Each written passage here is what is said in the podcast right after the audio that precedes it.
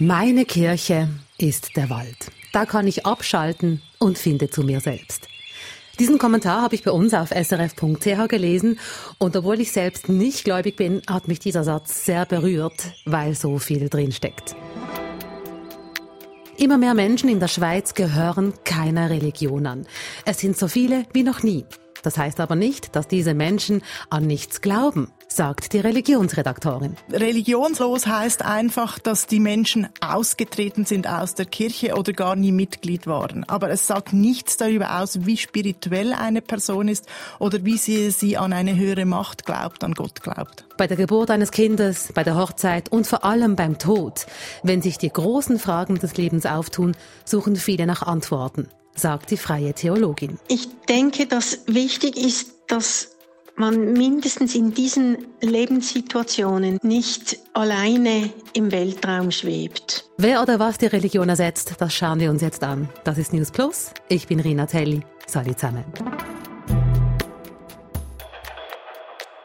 Das Leben füllen mit Liebe, mit Hoffnung, anderen Gutes tun, für Gerechtigkeit einstehen. Das sind die Grundzüge von vielen Religionen. Solche Werte scheinen nicht an Bedeutung zu verlieren, auch wenn immer mehr Menschen in der Schweiz mit Religion selbst nicht mehr viel anfangen können. Über die Zahlen, über die sprechen wir gleich. Solche Werte zelebrieren, gerade bei einschneidenden Momenten im Leben wie bei einer Heirat oder einer Trauerfeier, das macht Rosmarie Brunner. Sie war 25 Jahre lang Pfarrerin in der reformierten Kirche, bevor sie in ihren 40ern fand, hey, jetzt muss noch mal etwas Neues her. Das ganze Wissen und die Erfahrung und die wollte ich nicht einfach irgendwie in eine Schublade stecken und habe mich deshalb entschieden, die sogenannten Kasualien, also sprich die Rituale bei den Lebensübergängen anzubieten als freie Theologin. Das sind Taufe, Hochzeit und Beerdigungen. Ist denn das ein Schritt weg von der Kirche, der Schritt zur freien Theologin? Ja und nein. Ich habe eigentlich nicht viel anderes gemacht, als ich im Pfarramt gemacht habe. Ich bin ja immer noch Rosmarie. Aber für die Menschen, die nehmen mich anders wahr. Ich habe nicht mehr das Schild Kirche, auf der Stirne. Und das ist für viele eine Hilfe, weil sie mit der Institution Kirche, egal welcher Konfession oder auch welcher Religion zum Teil auch, mit dieser ganzen Organisation Mühe haben und dann bei mir eben einfach eins zu eins, von Mensch zu Mensch. Und es ist nicht mehr dieser ganze Überbau zugleich präsent. Von Mensch zu Mensch, ohne Institution dazwischen. Das scheint ein Bedürfnis zu sein in der Schweiz. Schauen wir uns mal die Zahlen an. Wir haben schon am Freitag darüber diskutiert, als die Zahlen vom Bundesamt für Statistik frisch bei uns reingeflattert sind. Produzentin Lea meinte, hast du gewusst, dass in der Schweiz so viele Leute an keine Religion glauben wie noch nie? Und ich so, hm, nein, nicht gewusst. Aber überrascht hat's mich irgendwie nicht. Vielleicht hat's mich nicht so überrascht, weil ich in Basel lebe. Mehr als die Hälfte der Leute im Kanton Basel-Stadt gehört keiner Religion mehr an. Auch im Kanton Neuenburg sind's mehr als die Hälfte. In ländlichen Kantonen sieht's anders aus. In Uri bezeichnen sich 19 Prozent als religionslos. In Appenzell-Innerrhoden sind's nur 15 Prozent. Fakt ist, in der Schweiz gibt es zum ersten Mal mehr Menschen, die sich keiner Religion zugehörig fühlen, als es Katholikinnen und Katholiken gibt. Schon noch eindrücklich. Bei uns auf der Redaktion haben diese Zahlen zu reden gegeben und übers Wochenende im Netz ebenfalls. Ein User hat unter einen Artikel Folgendes kommentiert. Ich glaube an mein Bankkonto. Nach 44 Jahren ohne Kirchensteuer kann ich mir doch das eine oder andere leisten.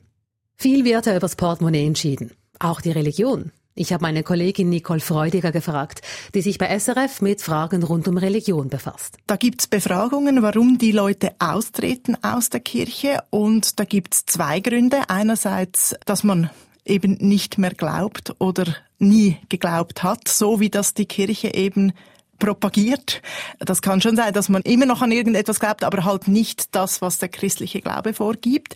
Das sind vor allem jüngere Menschen, die das angeben. Und wenn wir dann so ins mittlere Alter gehen, also 40, die sagen schon, dass sie sehr stark Mühe haben mit den Botschaften, die die Kirchen vertreten und deshalb austreten. Was heißt das? Verlieren wir in der Schweiz den Glauben? Nein, das heißt es eben genau nicht. Die Zahlen, die zeigen klar, zum Beispiel nur 15 Prozent der Schweizerinnen und Schweizer sagen, sie seien Atheisten? Es sind also diese 15 Prozent, die gar nicht an Gott glauben. Die Mehrheit, nämlich zwei Drittel der Leute in der Schweiz, glaubt an einen Gott oder an eine höhere Macht. Und wenn wir jetzt die Gruppe anschauen, die die selbst angeben, keiner Religion anzugehören, in dieser Gruppe sagen dann immer noch knapp ein Drittel, sie seien spirituell und vor allem in schwierigen Situationen wie bei einem Todesfall suchen sie immer noch Halt im Glauben, wie auch immer dieser Glauben aussieht. Wenn wir jetzt andere Religionsgemeinschaften anschauen, geht es denn den Moscheen und den Synagogen gleich? Laufen da auch die Gläubigen davon?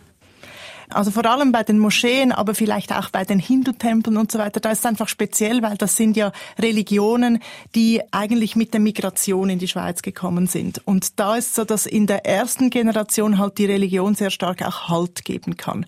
Also man nimmt die Rituale, man nimmt die Religion mit aus dem Heimatland und die hilft in einem Umfeld, in dem alles neu ist, man versteht die Sprache nicht, man weiß nicht, wie das Land funktioniert, hilft das einem Halt zu geben. Und das nimmt dann schon ab in der zweiten Generation. Also das zeigt sich eben über die Religionen hinweg, dass die zweite, die dritte Generation, dass die ein ganz anderes Verhältnis haben zur Religion. Also auch da gibt es eine Distanzierung. Jetzt ist es so, dass man beim Islam und bei den Hindus vielleicht nicht austritt, weil man ja nicht Mitglied ist und auch keine Kirchensteuer bezahlt. Aber die Verbindung ist nicht so eng. Also da zeigt sich schon auch eine ähnliche Tendenz. Was ich oft beobachten kann, ist, dass die Leute zwar mit der Kirche nicht viel anfangen können, aber in wichtigen Momenten des Lebens geht man dann eben doch in die Kirche. Zum Beispiel, wenn mhm. jemand gestorben ist. Gibt es in bestimmten Momenten des Lebens ein Bedürfnis nach solchen Ritualen?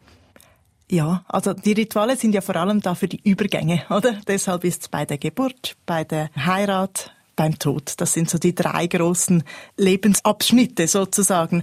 Und bei der Geburt, also bei der Taufe, da sieht man einen Traditionsabbruch. Also immer weniger Leute lassen ihre Kinder taufen. Das ist für die Kirchen natürlich ein Problem. Es erklärt bis zu einem gewissen Teil, dass diese Gruppe der Religionslosen größer wird.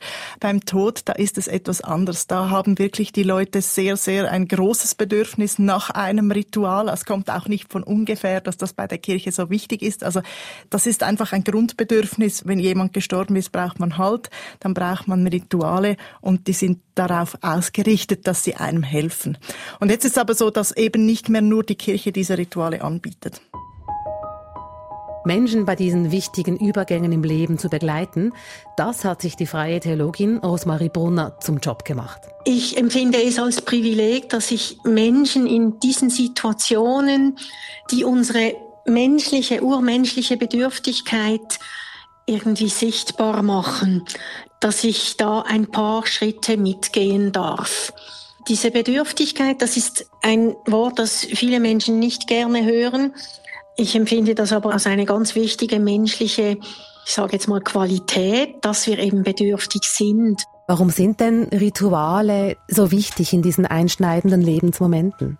Ich denke, dass wichtig ist, dass man mindestens in diesen Lebenssituationen nicht alleine im Weltraum schwebt, dass man irgendwo dazugehört, wie eine Nabelschnur ans große Ganze angebunden ist, dass man merkt, ah, da sind andere, die mich begleiten, da gehöre ich irgendwie dazu. Rituale können also Halt geben in schwierigen und schmerzhaften Momenten.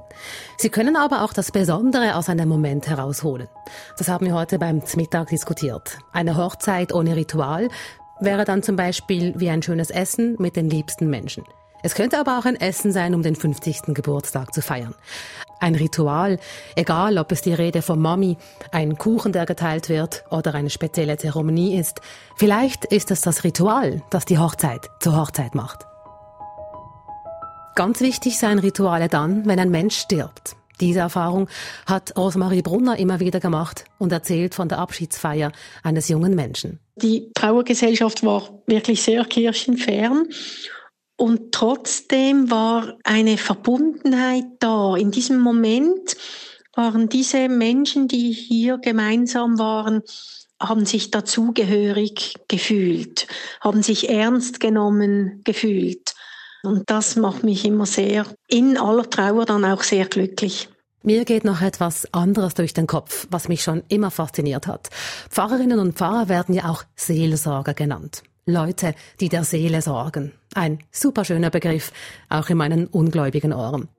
Eine Userin schreibt dazu auf srf.ch, die Kirche ist eine Gemeinschaft, die ein soziales und kulturelles Netz spannt, in welchem Menschen in Krisen aufgefangen werden können. Wer kümmert sich heute um die Seele? Machen das Psychologinnen und Coaches? Ja, das ist ein Ablösungsprozess, der eigentlich schon seit vielen, vielen Jahrzehnten im Gange ist. In früheren Jahrhunderten waren das Theologen, die eigentlich Ansprechpartner waren. Und auch wenn die Psychologen und Psychiaterinnen sich nicht unbedingt als Seelsorgerinnen bezeichnen würden, für die Seele sorgen ist ein sehr schönes Wort. Also es ist ja auch das, was ich mache an einer Beerdigung zum Beispiel, eben diese Narben auf der Seele wahrnehmen und pflegen. Darüber habe ich auch mit Nicole Freudiger aus der SRF Religionsredaktion geredet ob Psychologinnen und Psychologen oder Coaches die neuen Seelsorger sind. Also ich glaube, die Seelsorge ist wirklich ein Angebot der Kirche, wo es noch nicht viele Alternativen gibt, weil die Seelsorge halt vor den Kirchen finanziert ist und das ist ein ganz niederschwelliges Angebot. Also man geht vielleicht nicht gleich zum Psychiater, da ist die Hürde hoch, sondern sucht einfach einmal ein Gespräch mit einem Seelsorger. Gerade auch am Lebensende in den Spitälern ist das ganz, ganz eine wichtige Aufgabe, weil dem Pflegepersonal, den Ärztinnen und Ärzten die Zeit fehlt für solche Gespräche und da fragt dann der Pfarrer oder die Seelsorgerin auch nicht, sind sie noch Mitglied in der Kirche, oder? Also da übernehmen die Kirchen eine Aufgabe, die sonst gesellschaftlich nicht geleistet wird, auch nicht geleistet werden könnte, wahrscheinlich weil zu teuer. Und da sehe ich die Alternativen, die das auffangen, noch nicht. Dann gibt's ja auch noch den Punkt der Spiritualität. Nur weil man nicht mehr ähm, einer Glaubensgemeinschaft angehört, heißt ja nicht, dass die Leute dann nicht äh, per se dann nicht mehr spirituell sind. Wohin wenden sich die Menschen, wenn sie Spiritualität suchen? Da ist das Angebot natürlich riesig und eben in unserer individualisierten Gesellschaft kann man sich die Spiritualität nach den eigenen Bedürfnissen zusammenstellen. Also ich mache vielleicht Yoga, ich gehe vielleicht in den Ferien in ein Schweigekloster, ich mache spirituellen Tanz, da sind eigentlich keine Grenzen gesetzt. Jeder und jede kann machen, was für sie, für ihn stimmt und das ist ja eigentlich auch eine sehr positive Entwicklung. Aber, das darf man nicht vergessen, sie hat auch Risiken. Das sieht man bei der Fundamentalisierung. Also wer wenig weiß über seine Religion, wer keinen Halt hat, aber eben Halt sucht, der oder die ist anfälliger für fundamentalistische Ideen. Also deshalb Wissen über die Religion ist wichtig. Dann kann man sich immer noch selber aussuchen, was man dann tatsächlich machen will. Der Blick hinter die Blutenzahlen, der hat sich gelohnt. Über ein Drittel der Menschen in der Schweiz fühlt sich keine Religion zugehörig. Sie können nichts mehr mit den Institutionen anfangen. Wie geht denn das Ganze weiter? Also wenn wir jetzt die Kirchen anschauen und da die Leute einfach davonlaufen in Massen, gibt es die Kirche irgendwann nicht mehr in naher Zukunft? Also in naher Zukunft glaube ich nicht. In ferner weiß ich nicht. Aber es ist schon so, also die Kirchen, die kämpfen mit den wegbrechenden Einnahmen, oder? Also weniger Mitglieder heißt weniger Steuereinnahmen und das wirkt sich aus, schon jetzt. Also das sieht man bei den ganzen Fusionen von Kirchgemeinden und Pfarreien. Die Kirchen versuchen auch da Gegensteuer zu geben und zum Beispiel die Angebote auch auf spezielle Gruppen anzupassen. Also da gibt es vielleicht dann ein Pfarramt für queere Menschen zum Beispiel also da ist ganz viel im Tun. Ob diese Tendenz, dass Leute Mühe haben mit der Institution Kirche damit aufgehalten werden kann, das kann man heute noch nicht sagen. Wenn ich die gesamtgesellschaftliche Tendenz anschaue, eben dass Institutionen an Wert verlieren, dann wage ich etwas zu bezweifeln. Aber es ist sicher nicht so, dass jetzt morgen oder übermorgen oder in zehn Jahren alle Kirchen weg sind. Das glaube ich nicht. Was die Zahlen aber eben auch zeigen, viele glauben trotzdem an Gott oder eine höhere Macht. Sie finden ihren Gott oder ihre Spiritualität woanders. Wie der User, den ich ganz am Anfang erwähnt habe, und sagt, meine Kirche ist der Wald. Das war's für heute. Wenn ihr eure Gedanken zu dieser Folge mit uns teilen wollt, dann schreibt uns eine Mail an newsplus.srf.ch oder macht uns eine Sprachnachricht. Die Nummer findet ihr im Beschrieb zu dieser Folge. Produziert hat Lea Sager, Tim Eggimann hat mitrecherchiert. Ich bin Rina Telli. News Plus gibt's morgen wieder. Tschüss zusammen und bis gleich.